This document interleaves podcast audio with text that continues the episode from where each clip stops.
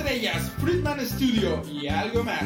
Soy Ángel Vique. Acompáñame todos los lunes 12 pm. Estrellas, Friedman Studio, algo más. Estrellas, Friedman Studio, algo más. Entrevistas, nuevos talentos y algo más. Aquí por Friedman Studio Talk Radio. Acompáñame los lunes 12 pm.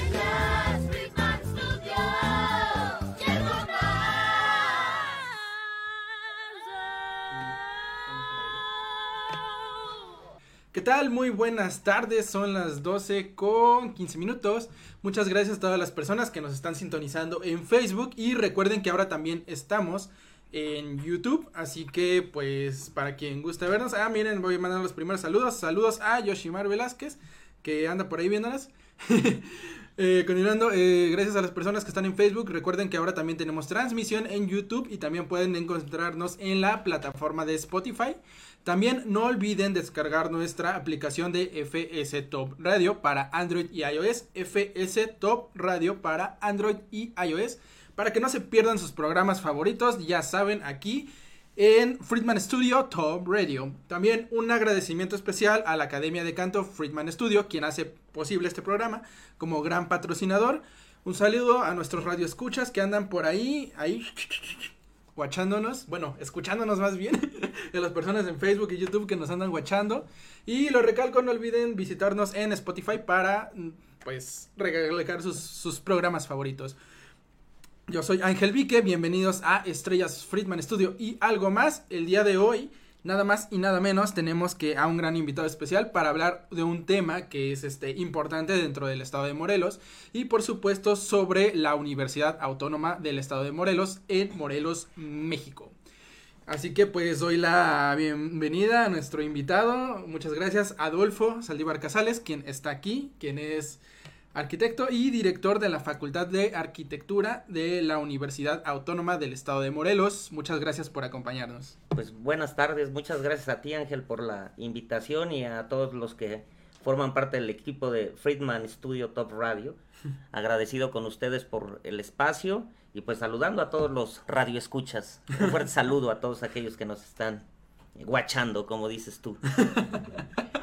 Saludos a todos los que nos están guachando por ahí y pues a las personas que están eh, pues conectadas. Y bueno, vamos de lleno con la entrevista para hablar sobre todo esto. Y bueno, quisiéramos comentar pues, pues, ¿quién eres? ¿Qué haces? ¿A qué te dedicas? ¿Quién soy? Bueno, soy Adolfo Saldívar, estudié arquitectura en la Universidad Autónoma del Estado de Morelos, generación 2000-2004. Posteriormente estudié una maestría en estudios territoriales, paisaje y patrimonio en la misma Facultad de Arquitectura de la Universidad Autónoma del Estado de Morelos y actualmente eh, orgulloso de ser el representante de esa gran comunidad, de esa escuela que fue fundada hace 64 años por un grupo de estudiantes y profesores que hoy dejan un legado y que es una de las mejores escuelas de arquitectura de, del país. Estamos siempre ahí en el, en, el top de las mejores de, de México.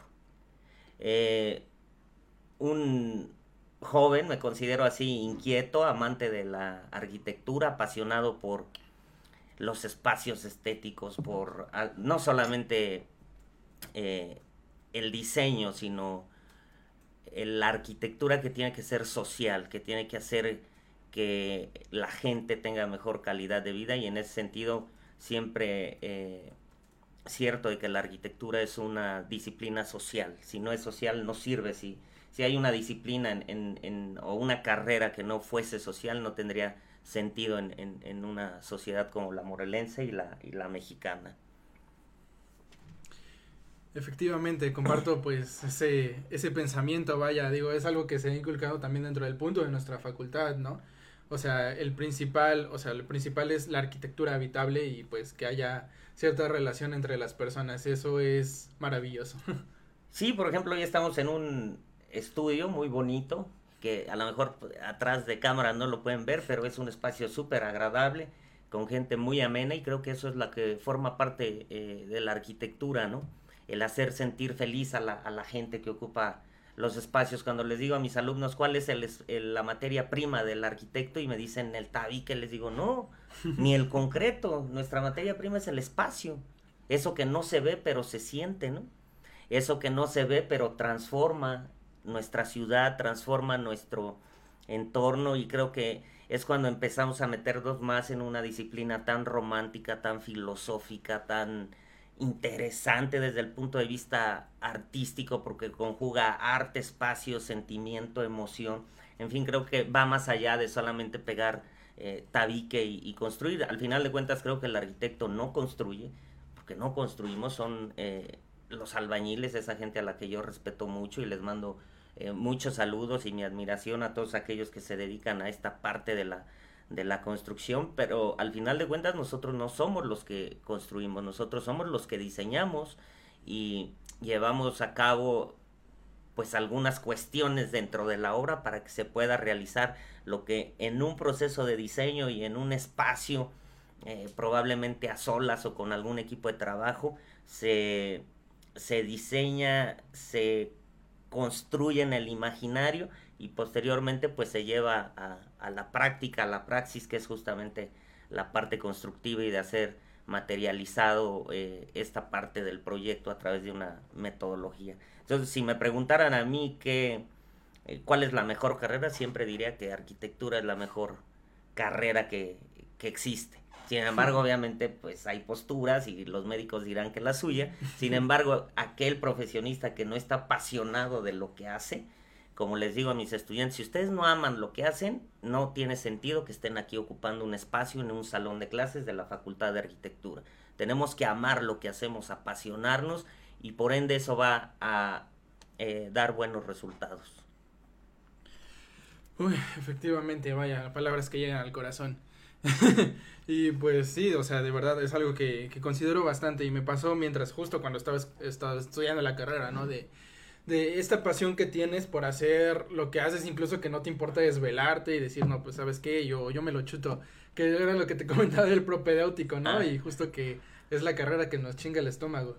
Entonces, pues en el propedéutico era como de, no, pues estoy aquí toda la noche, pero pues la neta haciendo lo que quiero, ¿no? Haciendo maquetas, dibujando algo, incluso en los primeros semestres, y es como, o sea, lo que te llena de hacer lo que amas, incluso como dices, los doctores estarán pues felices de desvelarse leyendo, de checando las cosas que tienen que checar, incluso las demás carreras. Y pues en, o sea, en lo personal lo que nos tocó a nosotros pues este este bello arte del espacio, de manejar el espacio. de manejar el espacio. Entonces, pues dices, claro que sí, o sea, está, estoy aquí dibujando, boceteando, haciendo algo, estando mayor, a veces incluso en AutoCAD, en cosas de la computadora, manejando programas o haciendo otras cosas que pues que incluso llega a ser más técnico dentro de la carrera, pero pues como digo, si amas lo que haces, siempre es importante. Sí, y bueno, al final de cuentas, al, al inicio de la entrevista decía que esta parte social es, es importante, ¿no? Creo y considero que en México en general hace falta una concientización de, eh, de los que nos dedicamos a esta disciplina hacia la gente. En 2017 vimos un tema muy delicado, que eh, si no haces bien tu trabajo se pierden vidas humanas y no es algo nuevo en, en, en, nuestro país, somos una zona sísmica y hay gente que autoconstruye y autoconstruye de manera eh, pues a veces muy mal, mezclando sistemas constructivos, eh, el no conocimiento de algunas especificaciones técnicas, pues trae consigo la, la tragedia y en esta parte creo que los arquitectos y los gobiernos tenemos eh, eh, una parte de responsabilidad muy grande el ver que alguien autoconstruye y he visto amigos que dicen, mira, por ejemplo, eso está mal, pero ¿por qué no te acercas y le dices a la, a la, persona que está construyendo que eso puede ser riesgoso para ellos y para su familia? El, el ver, eh, yo recuerdo en 2017 que fuimos a Jojutla, el ver a las personas eh, tristes, con lágrimas en los ojos por haber perdido eh, su, su, patrimonio.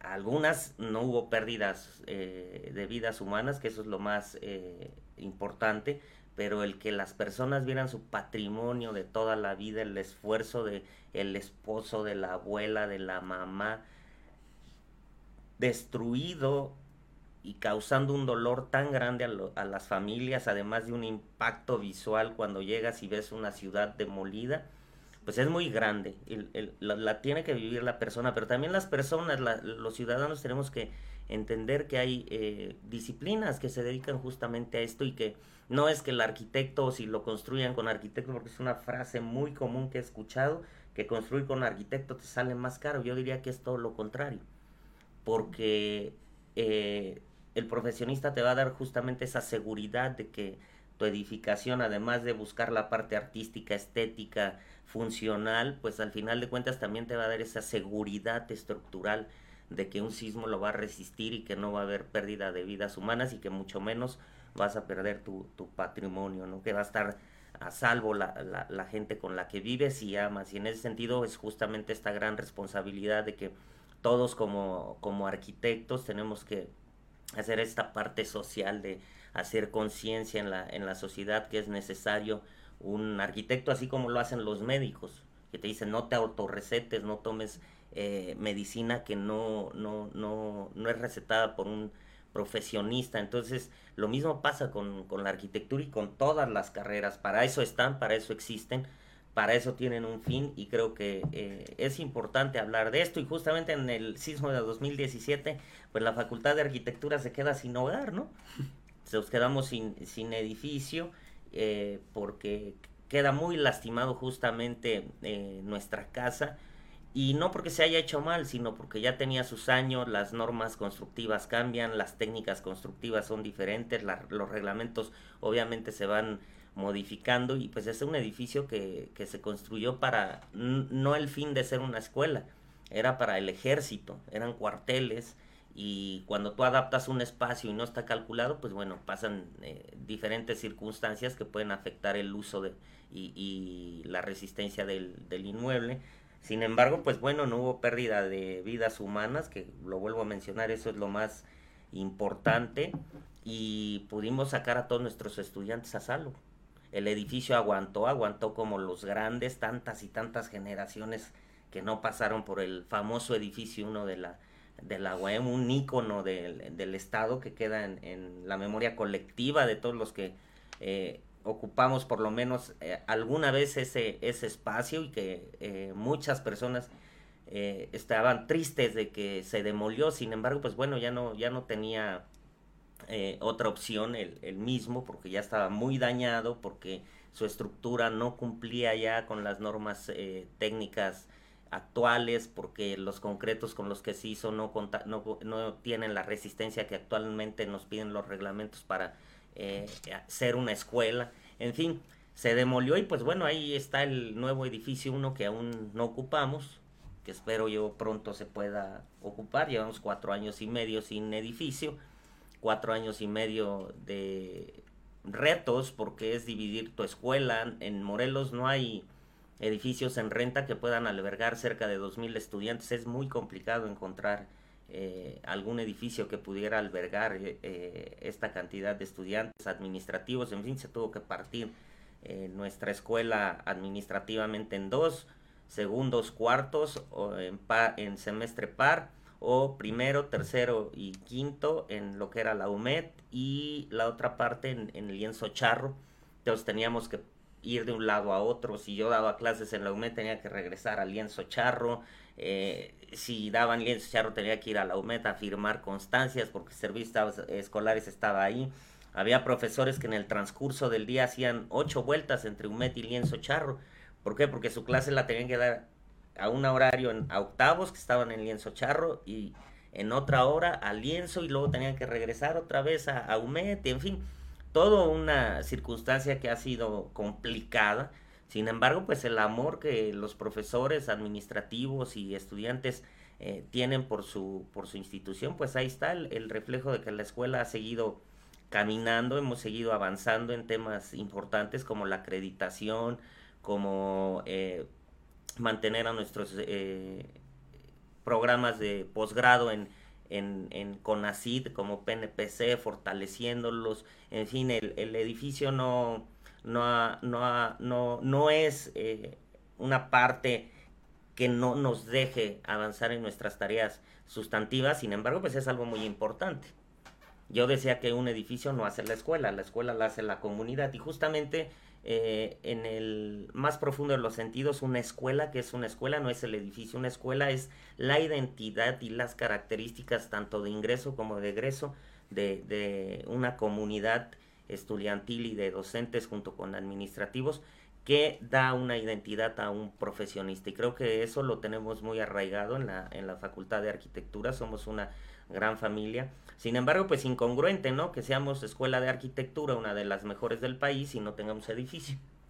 64 años de su fundación, un, ocho- un 6 de febrero de 1958 y pues a 64 años seguimos sin tener un edificio. No es que no lo hayamos tenido, se perdió, ¿no?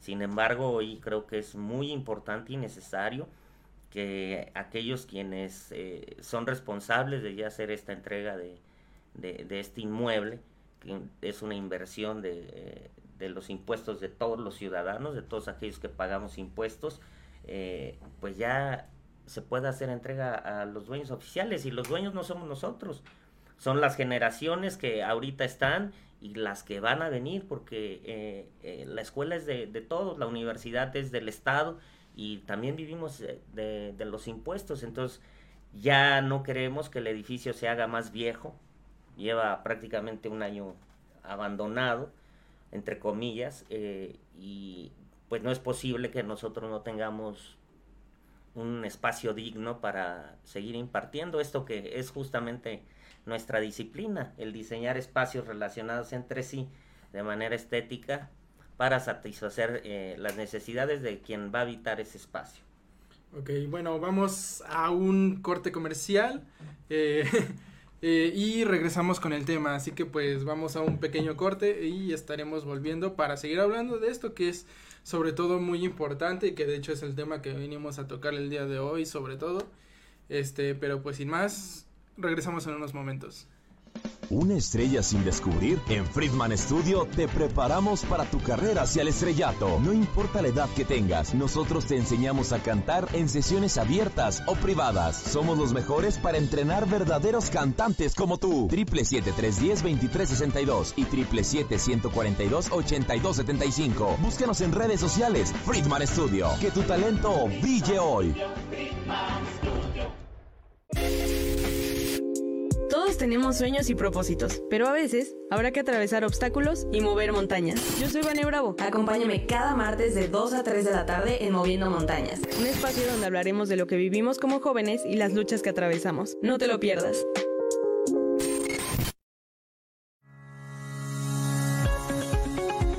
Hola, ¿qué tal? Soy Claudia Ponce invitándote todos los jueves a partir de las 10 de la mañana a tu programa Vibrando Bonito, donde hablaremos de temas tan interesantes para nuestro crecimiento personal, además de noticias, consejos, recetas y mucho más. No te lo pierdas aquí en Friedman Studio Top Radio. La radio que se escucha y se ve. Te esperamos. Estrellas, Friedman Studio y algo más. Continuamos. Ok, ¿listo?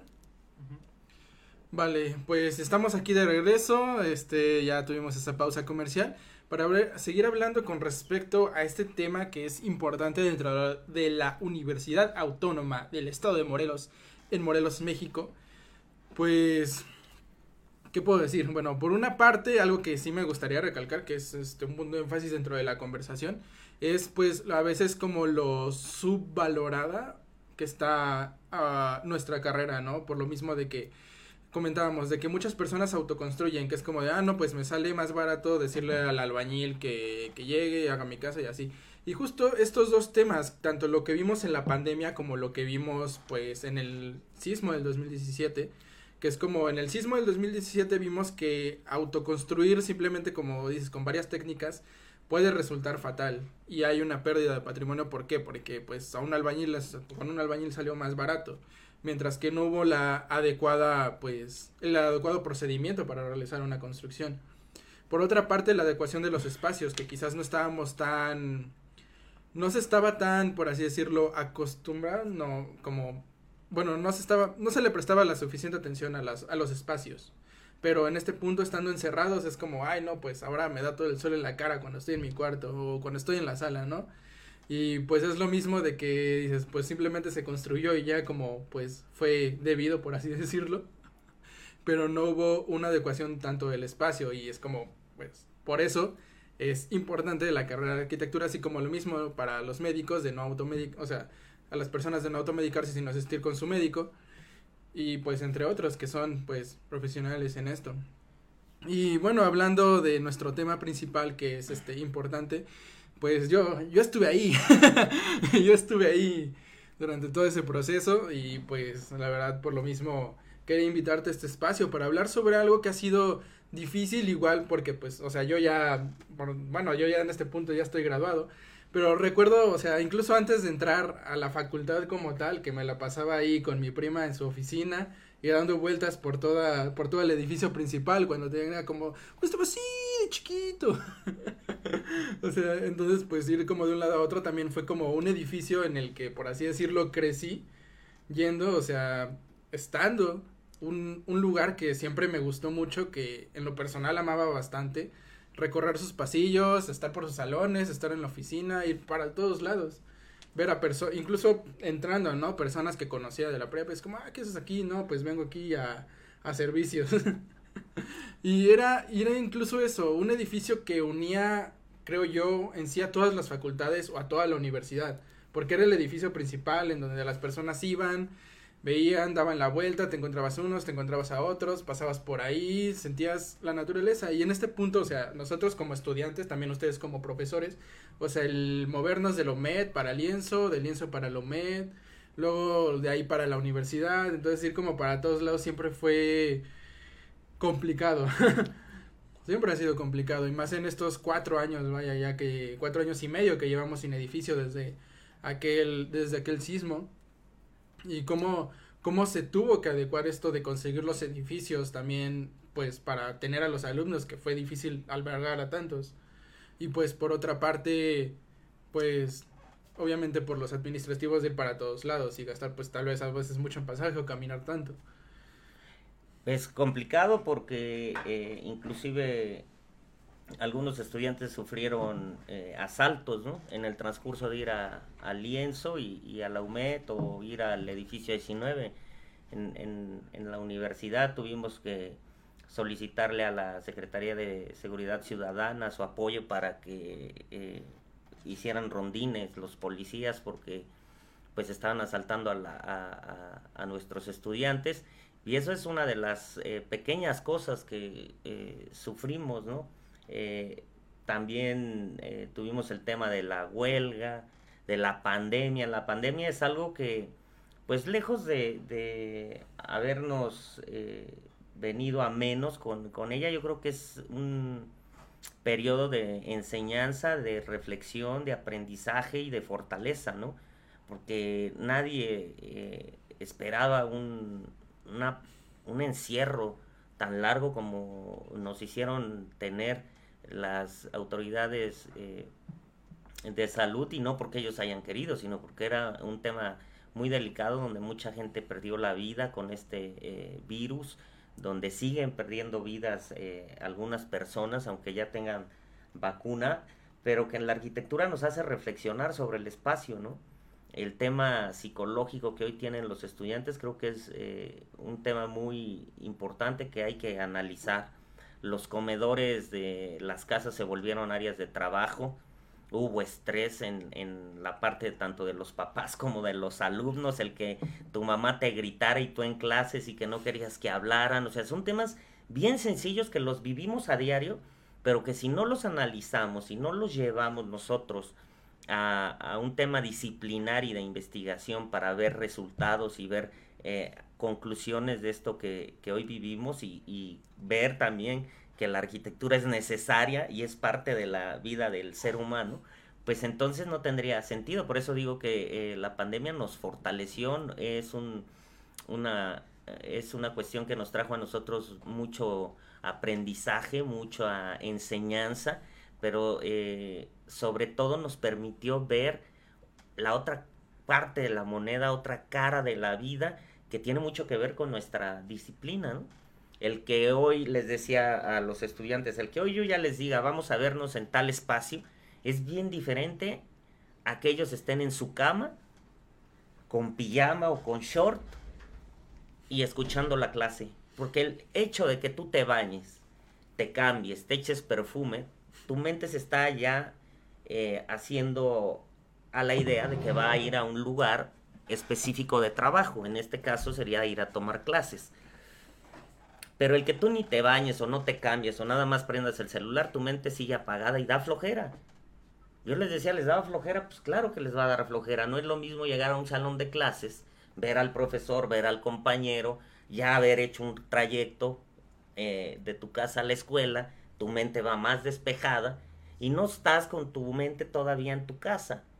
Porque eso no ha abonado mucho en, en la parte eh, de la enseñanza-aprendizaje. Creo que se, eh, se lograron muchas cosas, pero también hubo ciertas limitaciones por los mismos espacios, por el perro ladra, la mamá grita, el hermano llora, en fin, todas estas cuestiones hicieron que eh, hubiera una parte eh, muy afectada en la psicología de, de- del ser humano, de los habitantes de una familia por las mismas circunstancias o que el papá trabajaba. Inclusive yo cuando eh, platico con las administrativas de la facultad me decían, qué bueno que ya vamos a venir.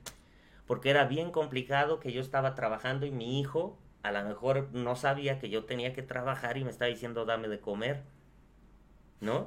O se me antojó esto, o el, el hijo ya llega, oye mamá, ayúdame a hacer esto. No hay como tener un espacio y vuelvo al tema tan importante de la arquitectura, diseñado para ciertas funciones. Hoy estamos aquí en este espacio que está diseñado justamente para eso, para hacer entrevistas de radio, de eh, Facebook, en fin. No, no podríamos tenerlo, por ejemplo, en una recámara donde se oye el ruido de los carros, donde hay chiflidos, en fin. Eso podría no que tú y yo no estuviéramos tan atentos como lo estamos ahorita. Entonces, por eso vuelvo al tema tan importante de diseñar estos espacios, por eso la importancia de tener una escuela de arquitectura en el Estado, por eso vuelvo otra vez a, la- a mencionar la importancia de la arquitectura para salvar vidas. Y no solamente eso, porque solo estamos hablando de un punto específico de la arquitectura, que es una eh, disciplina que tiene tantas áreas. Eh, La otra parte también es el urbanismo, hacer que una ciudad se, eh, se desarrolle de mejor manera, con mejor movilidad, con integración, con equidad de género, con sustentabilidad, en fin, todos esos temas que probablemente hoy no los veamos, pero que están ahí y que son menester tanto de la ciudadanía como de los gobiernos. Hoy yo te diría que en Cuernavaca tenemos que recuperar las barrancas, ¿no? Tan contaminadas y que daban el clima tan bello a esta ciudad de la eterna primavera, ¿no? Eh, hacer una ciudad con mejor movilidad, porque el tráfico genera estrés, contaminación, eh, que, cui- que sea respetuosa del medio ambiente, ¿no? Que haya inclusión, que cualquier persona pueda circular por su ciudad, en fin, son tantos temas tan importantes que pues yo creo que podríamos pasar horas y horas hablando de, de, de todos ellos y llegar a conclusiones que pudieran servir de algo en, en la mejora de la calidad de vida de los habitantes de Cuernavaca y, y- de Morelos. Entonces creo que eh, es bien importante tocarlo, que la gente los, los conozca y que profundicemos en, en ellos. Sí, pues bueno, hablando de eso, este, probablemente, igual y podríamos tener una segunda parte para hablar con respecto al urbanismo dentro de la ciudad de Cuernavaca. Sí, yo creo que es un, tema muy tema importante. El plan de desarrollo eh, urbano de Cuernavaca, si no mal recuerdo, el más actualizado es desde 2009. Imagínate cómo crece todos los días. Si yo digo que eh, si hay algo que haya inventado el hombre tan complejo, es la ciudad. Es lo más complejo que ha podido inventar el ser humano, porque es un ente vivo que cambia todos los días, todas las horas. Hoy ya se hizo una fuga de agua y ya te está modificando otras cosas, la gente está construyendo.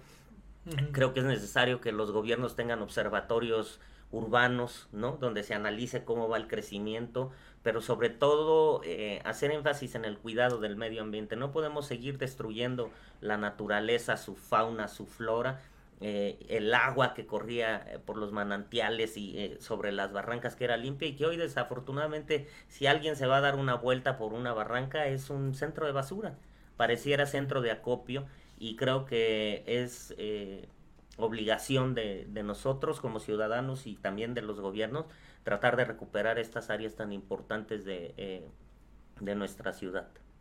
Sí, de verdad que sí, o sea, es, como dices, pasas por una barranca y ves que es casi un tiradero, ¿no? O sea, realmente está muy contaminada y eso, pues obviamente nos afecta tanto a nosotros como comunidad que vive en la ciudad, como en sí el medio ambiente. Y justo pasaba ayer por mi mente que estaba, estaba en Chan- Chancampulco, es que sí le decimos, es Chan- Chancampalco. Es este un corre de agua de las estacas, es un, pues ya sabes, ¿no? Un borbollón. Un canal. Ajá. un canal y pues el agua está limpia, o sea, pasan cositas, pero no es basura, es las mismas plantas y hierbas, la naturaleza. Y o sea, el agua es- está chida y puedes nadar por ahí y es hermoso porque el canal ni siquiera está sucio. Y ves a todas las familias ahí jugando, niños nadando y es como, pues eso, eso la- esa es la parte de la naturaleza, tanto de la convivencia como pues algo que la propia gente cuida en sí misma. Y es pues algo que es, como dices, se ha perdido dentro del punto de la ciudad. De que pues para ellos es como más fácil simplemente tirar sus desperdicios ahí porque ay no pues nadie va a la branca o lo que sea o dicen o inventan cualquier excusa simplemente para descuidarlas. Pero es algo que como dices tanto el gobierno pues como nosotros como ciudadanos deberíamos tener muy en cuenta.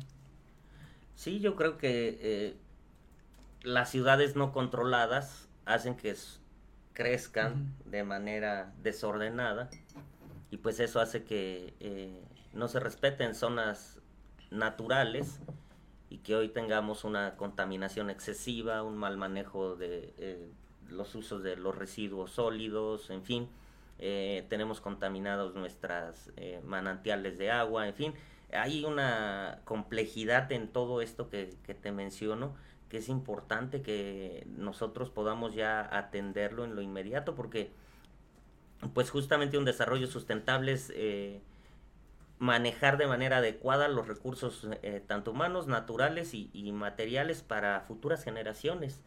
Y habría que ver qué les estamos dejando a las eh, futuras generaciones, ¿no? Sí. Cada vez hay mantos acuíferos más contaminados, hay la expansión de la ciudad eh, de, eh, de- manera no regulada, no se respetan los usos de suelo, en fin, son temas muy complejos y que nosotros como ciudadanos los, los vivimos a diario, eso es lo importante, ¿no?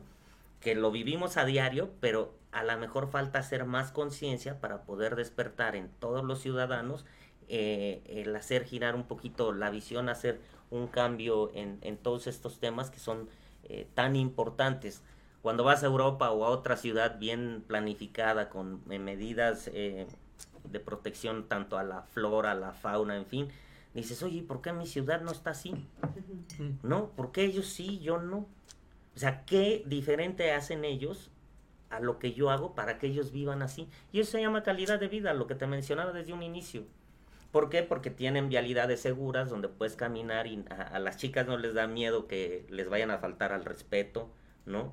Porque son calles bien iluminadas, porque una persona eh, con silla de ruedas puede circular por toda su ciudad, ¿no? Entonces ellos van avanzando en temas que nosotros conocemos, pero que no avanzamos. ¿Por qué? No lo sé, ahí falta una sinergia, tanto en, en, en la parte académica y científica con eh, la sociedad y con los gobiernos. Yo creo que solo así se va a transformar nuestra ciudad, porque tampoco estoy diciendo que sea la peor, pero una ciudad siempre pre- presenta eh, retos y, problemas que para eso están los, los, especialistas.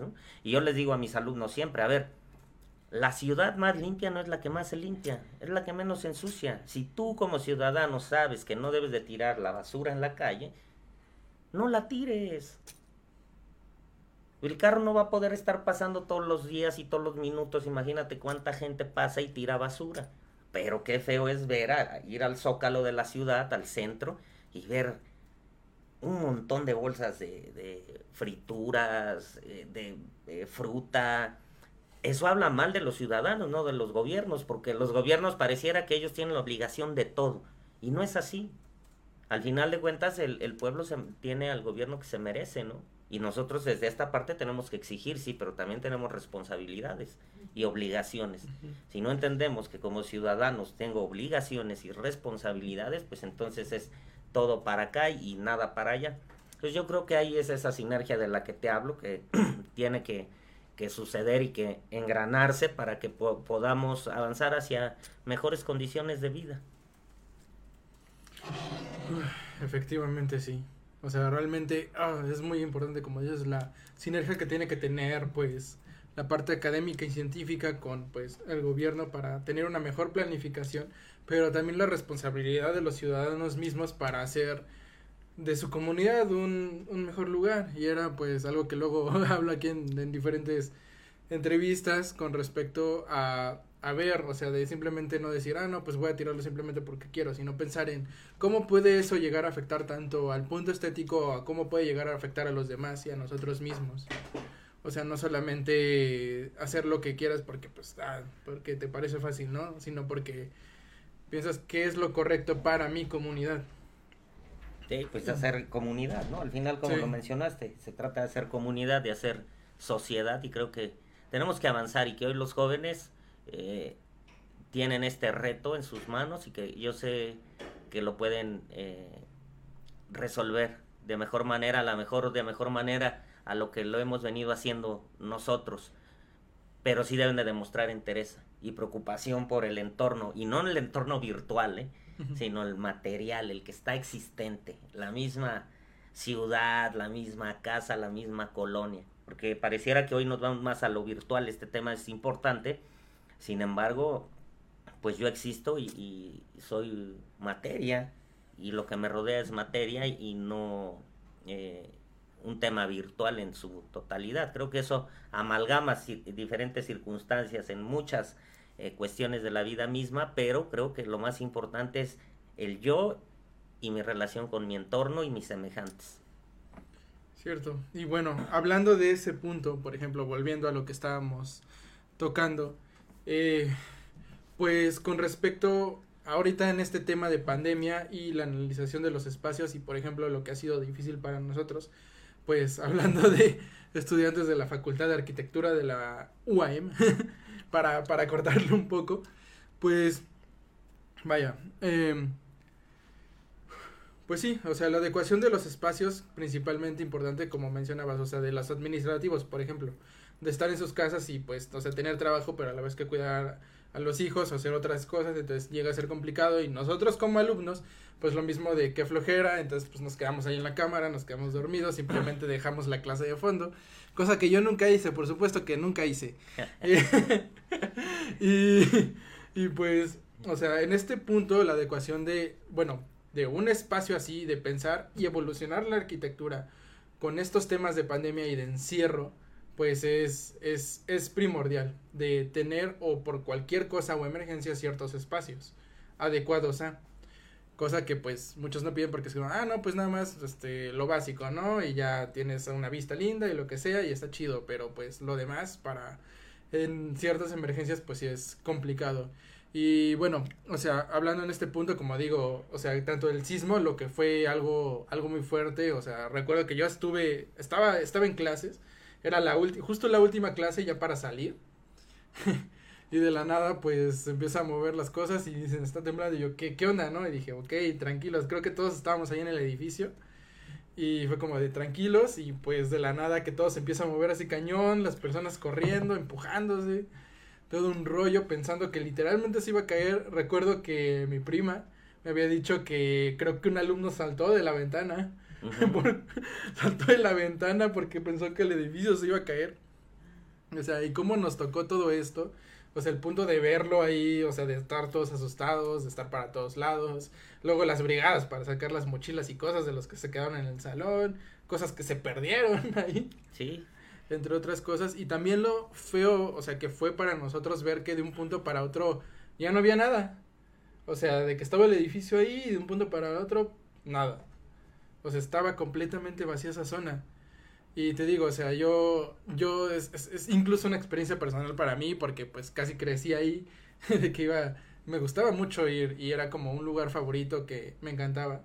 Y luego de un punto para otro, o sea, de no tener y estar en otros, pues, en otros lugares como Lomet, luego Lienzo de Charro y todo eso, pues tanto, o sea, en un punto de vista personal como estudiante, pues sí fue difícil. Y de hecho también ha- hay, hay un punto que me gustaría abarcar aquí.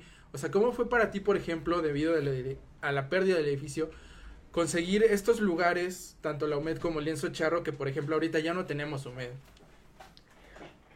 Pues mira, fue complicado porque teníamos que ver dónde iban a entrar eh, los cerca de 40 salones que necesitamos para operar eh, en ambos turnos. O sea, necesito 40 salones para el turno matutino y 40 salones para el turno vespertino. Entonces es complicado, te decía, pues hay edificios y hay eh, algunas edificaciones que eh, vimos en su momento, pero ninguna con las características de ser salones. O sea, solamente eran espacios que teníamos que adaptar y de por sí ya habíamos perdido cerca de dos meses después del sismo de no tener clases, aunque sí nos abocamos al tema social y a, a coadyuvar con algunas eh, eh, autoridades para apoyar en el tema del sismo, de llevar eh, despensas y ayudar a la reconstrucción de la de, la de las ciudades afectadas. En el caso de Jojutla, en Hueyapan, hicimos una reconstrucción de una vivienda vernácula, Xochiapan, en fin, anduvimos eh, apoyando a todas estas comunidades eh, que fueron las más dañadas, pues eh, fue muy, muy, muy complicado. Te decía, tuvimos que adaptar inclusive la biblioteca de la UMED para hacer salón Sí. porque no había no había espacios y la verdad es que fueron ge- generaciones muy lastimadas pues esta generación que salió prácticamente no tuvo edificios llega el sismo de 2017 ellos entran en agosto eh, llega el sismo en septiembre y luego llega la huelga y luego llega pandemia o sea prácticamente estuvieron un año de manera presencial ¿no? Sí. Lo Bien- peor es que yo fui de esa generación. Ajá.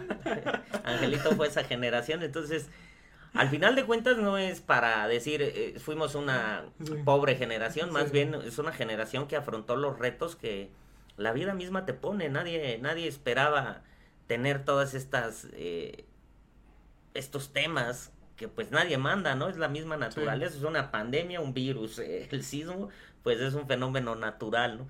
El que sí provocamos la huelga, pero se solucionó, no, no duró tanto, pero sí al final de cuentas creo que es una generación a la que le tocó de todo, ¿no? Y que hoy espero que ya cuando estén en, en lo profesional, pues eh, eh, respondan así como lo hicieron como estudiantes, que respondan a estos retos como, como profesionistas. Creo que los conocimientos ahí están, que también la parte autodidacta es muy importante. Ninguna eh, carrera se aprende en cinco años, por eso se habla de la experiencia, pero sí tienen los conocimientos necesarios para afrontar todos los retos que les ponga la vida misma y, y la misma sociedad a través de la, de la arquitectura. Creo que están preparados, que son buenos estudiantes y que ahí está esa característica, ¿no? Que les tocó de todo y hoy a ver, eh, me gustaría verlos más adelante cómo van a, a responder a, a, a través de su profesión. Sí, de hecho, bueno, como lo mencionas, o sea, por una parte es ver esto de, pues, todo lo que nos tocó, ¿no? Y, y era lo que incluso mencionaba en- con, con Alex Sol de, o sea, ver lo que te tocó y en lugar de simplemente quedarte así, dices, pues puedo aprender de esto, ¿por qué? Porque ya vimos lo importante que es tener los conocimientos de construcción, que en este caso, pues, fue lo del edificio, y todo lo, pues, que llevó, pues, ese desastre que nos tocó. Por otra parte, la adecuación de los espacios por parte de la pandemia y pues pensar todo esto, ¿no? De, en lugar de simplemente decir, wow, no nos tocaron clases, sino decir, ¿cómo podemos nosotros hacer para que estas cosas no pasen a futuro? Sí, sí, sí, ahí están. A mí me dicen pobrecita generación, les digo al contrario, no es pobrecita. Son los que les tocó y, y, y a nosotros también como, como directivos, al rector, la, la universidad y la sociedad, al final de cuentas vivió eh, tiempos muy complicados que al final de cuentas hemos aprendido a vivir de ellos con ellos y que eso debe de hacernos mejores personas. Eh, los retos no hay que tenerle miedo, hay que afrontarlos, hay que superarlos y hay que aprender de ellos mismos para generar más experiencia. Entonces yo se los decía, no se echen para atrás, al contrario, hay que mirar hacia adelante, hay que ver qué es lo que nos dejó esta enseñanza y aprovecharla al máximo para poder hacer mejores cosas. Y creo que ahí va, ahí va. Eh, hoy los alumnos me da risa porque tenía yo año y medio que no daba clases presencial y el viernes pasado conocí a mis alumnos y los conocí porque nunca prenden su cámara, este, rara vez la prenden solo cuando se los llego a pedir y estaban como cuando entran al propedéutico, no se hablaba a nadie y dije, bueno, pues es que no nos conocíamos, profe. O sea, estos alumnos que hoy tengo yo, que son de primer semestre, segundo vaya, eh, no tuvieron la preparatoria el último año este presencial y, y tampoco el primer año de carrera, ¿no? De licenciatura. Entonces, pues no se conocían. Les dije, ¿es en serio que no se conocen? No, profe, no nos conocemos. O sea, sí de que hablamos en el WhatsApp y de que a veces una reunión dice, pero pocos prendemos la cámara. Entonces eso a mí me impactó porque dije, ¿cómo puedes platicar con alguien al quien no le conoces el rostro? Es que, en serio, la pandemia, el que tú me pongas este cubreboca, cambia algo en mí porque solo te veo los ojos. No veo si ríes o, o estás triste. Entonces son muchas cosas que he platicado con algunos psicólogos y el generar, inclusive te genera miedo, ¿no? Porque dices, esto lo usa cuando alguien está enfermo. Entonces te, te cambia todo esto. Y hoy que veo a mis estudiantes, digo, ¿en serio es en serio que no se conocían? O sea, nunca se pusieron de acuerdo para reunirse a hacer una tarea o platicar. No, profe, nada. O sea, es complicado el tema y, y el regresar a esta parte presencial y, y de eh, vida universitaria, de conocer un salón, de conocer a tu compañero, a tu profesor, creo que causa mucha alegría a, los estudiantes y por eso la necesidad de ya tener nuestro edificio, ¿no? Que además es un edificio que está caracterizado por eh, ser uno de los mejores diseños a nivel nacional. Salió en la revista Arquine, que es la más importante de, eh, de México a nivel arquitectónico, y ahí está el diseño del edificio, en fin. Tenemos un edificio que es de primer nivel, de primer mundo, tiene elevadores, es inclusivo, en fin, tiene todas las condiciones para eh, ser un excelente espacio donde se aprende y se enseñe la, arquitectura. Sin embargo, bueno, pues ahí está, ahí seguimos exigiendo que, que se nos entregue ya, esperemos que pronto ya se dé ese paso y podamos regresar eh, lo más rápido a la, a la, a la normalidad, que ya no será normalidad, pero que ya eh, por lo menos nos, nos permite hacer presencia y conocer a nuestros estudiantes. Sí, realmente, pues esta cuestión de tener clases, bueno, en línea con lo mismo que mencionas, o sea, a esos chicos les tocó pues la primera parte de su carrera, pues ahora sí que no conocer a nadie y pues de alguna manera sí es, como dices, psicológicamente no te motiva tanto, ah, como si estuvieras en un salón. Y pues de hecho aquí hay un tema importante con respecto, ¿cómo está la situación actualmente con el edificio principal? O sea, sabemos que ya está, pero ¿cuál es la situación? El, el conocimiento que tengo al respecto es que se le adeuda eh, por parte de la federación a la empresa constructora y la empresa constructora no deja entrar a nadie porque están parada, entiendo. Y entonces es un tema muy complicado porque estamos hablando de 11 mil metros cuadrados que tiene el edificio, que no solamente está la escuela de arquitectura, sino la escuela de turismo también, cerca de 3 mil estudiantes sin aulas. Eh, ¿Dónde está la bolita? Ahora sí que no, no sabría decirte, porque es ya les vamos a pagar, ya casi, ya casi, y tenemos más de seis meses del arranque clases presenciales que se dio por parte de autoridades universitarias y de representantes de gobierno estatal y federal que dijeron que ya en diciembre nos lo entregaron. En fin, ha sido prácticamente un año que nos dicen ya casi, ya casi. Sin embargo, pues no, no, no hay nada eh, concreto. Los estudiantes ya por ahí andan haciendo movimientos. Creo que es genuino, porque al final de cuentas ese edificio es de ellos.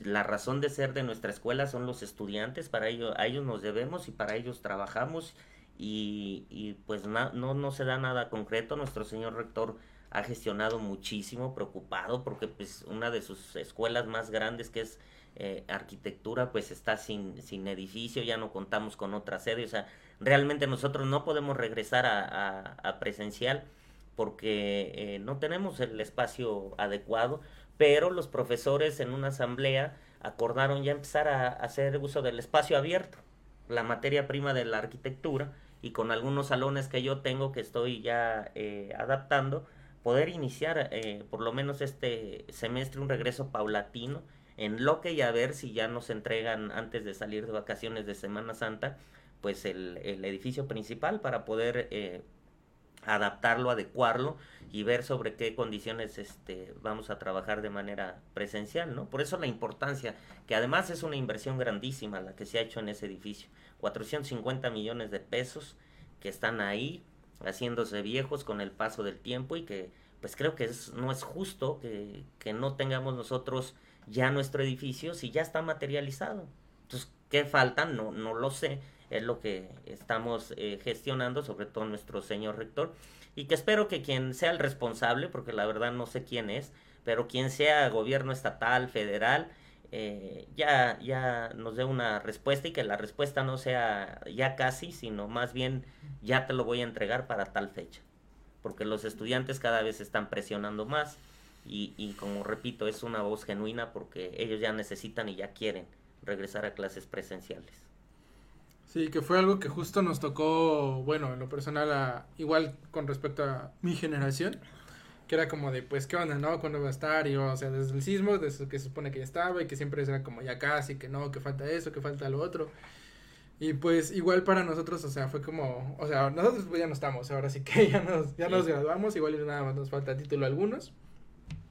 Pero pues sí, por otra parte, o sea, para las generaciones que aún quedan, para las generaciones a las que aún tienen tiempo y las que están por venir, o sea, es, es importante tener esto, o sea, el espacio y pues para que puedan quizás tomarlo de la manera que nosotros no pudimos, que a nosotros nos tocó cosas diferentes, pues a ellos pues que les toque por lo menos una buena parte de tener un edificio principal con salones y que, o sea, ya está, incluso es como actualizado, actualizado lo que era el anterior, ¿no? Y pues esperemos que sí, porque pues por favor, pues, ya, ya, ya den fecha, ¿no? O sea, incluso nada más para que yo me dé una vuelta por ahí a ver qué tal, qué tal quedó. Y creo que incluso varios de mis compañeros de la generación van a querer hacer eso, nada más como darse la vuelta para ver qué tal, de tanto tiempo que estuvimos esperando. Igual y como ahorita ya no estamos, pero sí por lo menos para darnos una vuelta por ahí. Pero mira, al final de cuentas ustedes son los que lograron eso, ¿no? Ustedes tuvieron que aguantar para que otras generaciones puedan disfrutar. Al final eso es la escuela misma. Sí. Y si no te les tocó estudiar la licenciatura ahí, por lo menos eh, pueden estudiar una maestría, un doctorado de los que ofrecemos y seguramente serán muy bien recibidos en la que siempre va a ser su alma mater y su escuela. Efectivamente, entonces pues aún tenemos tiempo para estar ahí por lo que siga de la titulación y pues también como dices maestría, doctorado que esperemos pues llegar a eso ya, ya estaremos planeando. Entonces, por ejemplo, nosotros como bueno, igual y ah, yo como graduado, este, personas como personas externas o estudiantes como estudiantes, ¿cómo podemos apoyar para resolver el tema? Pues más bien, eh, los estudiantes han hecho eh, algunos llamados a las autoridades, creo que han sido escuchados, eh, pero vuelvo a repetir, eh, no basta con que nos digan ya casi, porque llevamos ya cuatro años y medio así, o sea, más bien ese ya casi que nos digan, ¿sabes qué? En 10 de abril te lo voy a, te lo voy a dar ya con tu llave, te voy a hacer feliz y te lo voy a dar para que lo estrenes, ¿no? Entonces, o 10 o el 15, o sea, queremos una fecha concreta para nosotros también poder organizarnos como administración, porque es llevar cosas de eh, lienzo charro, adaptar los salones, ponerles letreros para que el alumno sepa cuál va, porque todo esto va a ser como un regreso a clases masivo, ¿no? Cuando entraban los de primer semestre, es, ¿dónde está mi salón? ¿Dónde primero A, primero B? Pero ahora va a ser masivo, porque no solo los de primero no conocen, los de primer año, el edificio, los de eh, cuarto, los de sexto, entonces es un regreso a clases masivo, donde, a ver, tú no te toca aquí, te vas al, inclusive hasta para los profesores. Entonces hay un proceso de adaptación, o sea, todavía de que nos entreguen el edificio, tenemos que ir con el personal administrativo y decir, bueno, aquí van a ser los talleres de diseño, aquí van a ser, eh, que ya lo tenemos diseñado porque nosotros eh, y un servidor estuvimos trabajando en el diseño y en todo lo del edificio, pero falta adaptarlo. Y eso no es cuestión de un día, es cuestión de dos semanas, tres semanas con apoyo de la administración central para que podamos amueblar a todos los, eh, los salones, que no son 10, son un montón.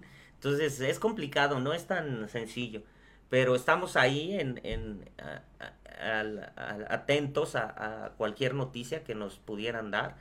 Eh, los alumnos creo que tienen todo el derecho de exigir lo que eh, les corresponde y que hemos estado ahí nosotros como directivos en acompañamiento con nuestro rector, pues en las gestiones que ya eh, no dependen de nosotros, más bien es eh, que ellos pudieran ya llegar a un acuerdo con la empresa y, darnos las llaves de nuestro edificio, que es lo único que esperamos, ¿no?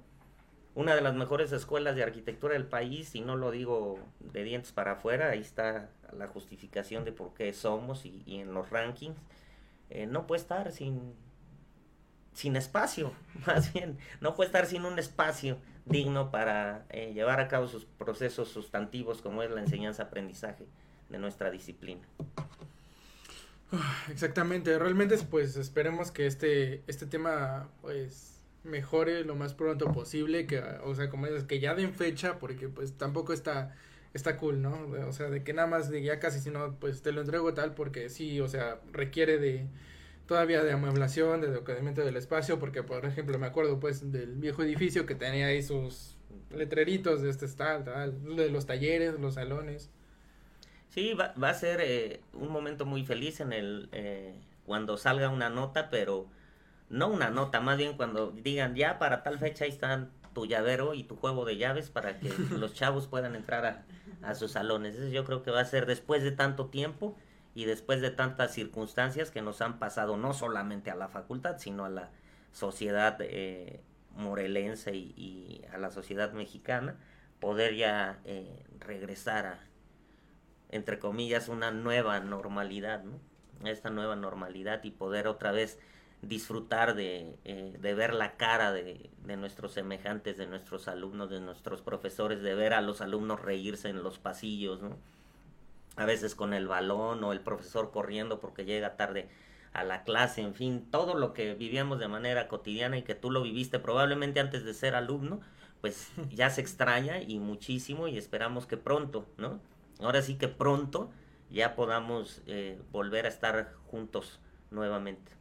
Sí, esperemos que sí, porque la verdad son cosas que se extrañan bastante y pues ver a tus compañeros, sentirte motivado, desvelarte y decir, no, no voy a alcanzar la entrega, uh -huh. tengo que llegar corriendo al salón. sí, ya hace falta, ya hace falta y creo que eh, pues ahí estamos insistiendo y, y, alzando la voz, bueno, a través de los estudiantes y que creo que hay voluntad de, de gobierno. Esperemos que esa voluntad se transforme ya en una, en una fecha concreta y que podamos eh, invitarlos aquí a nuestros compañeros de Friedman Studio Top Radio a la inauguración de nuestro edificio y no solamente a ustedes, sino a, a toda la sociedad eh, morelense que a ellos, gracias a ellos podemos existir porque, lo vuelvo a repetir, pues gracias a sus impuestos es que la educación está ahí, que la educación es un derecho humano fundamental para el coexistir y el existir de una sociedad. Efectivamente. Bueno, vamos a cerrar con algunos saludos. Eh, por parte de, de, de Gante Ignacio, saludos y bendiciones a mi amigo David Friedman. por en mi corazón, en mi corazón siempre presente. Un abrazo al pulpo también. Bueno, al pulpo ya no está con nosotros, está Claudio ahora. Muchos eh, saludos a Claudio. Y este, bueno, ya mandé saludos a Yoshi y a, a, a.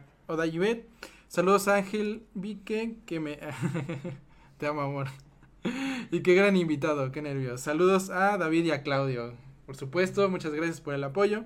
David Friedman nos dice, saludos Vique, bienvenido a tu invitado, bendiciones para, para ambos.